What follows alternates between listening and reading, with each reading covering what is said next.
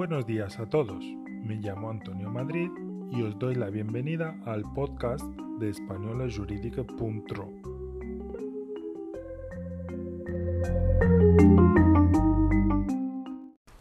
Jueves 3 de febrero. La moda de visitar pisos, hospitales, palacios y cualquier tipo de edificio en apariencia abandonado frecuentemente con el ánimo de documentar la visita y subir el vídeo a las redes sociales, se llama urbex, un término que combina las palabras urbano y exploración.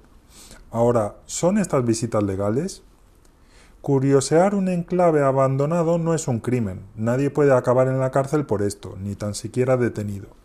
No es un delito de allanamiento de morada, ya que no hay morador ni privacidad que tutelar, ni tampoco puede constituir delito de usurpación al tratarse de personas que no tienen intención de ocupar el inmueble.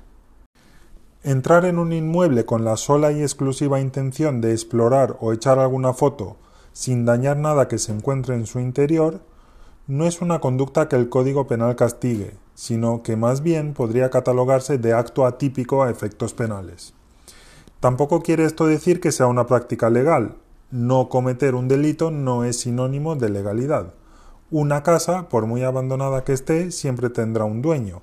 Dejar un edificio en estado ruinoso no significa renunciar a su propiedad, y si no existe propietario conocido, la ley dispone que el Estado pasa a ser el nuevo dueño, por lo que es prácticamente imposible encontrar lugares abandonados en España. Además, la Ley de Protección de la Seguridad Ciudadana considera infracción leve la permanencia en inmuebles, viviendas o edificios ajenos siempre que ésta se lleve a cabo en contra de la voluntad del propietario. Un saludo, nos escuchamos pronto.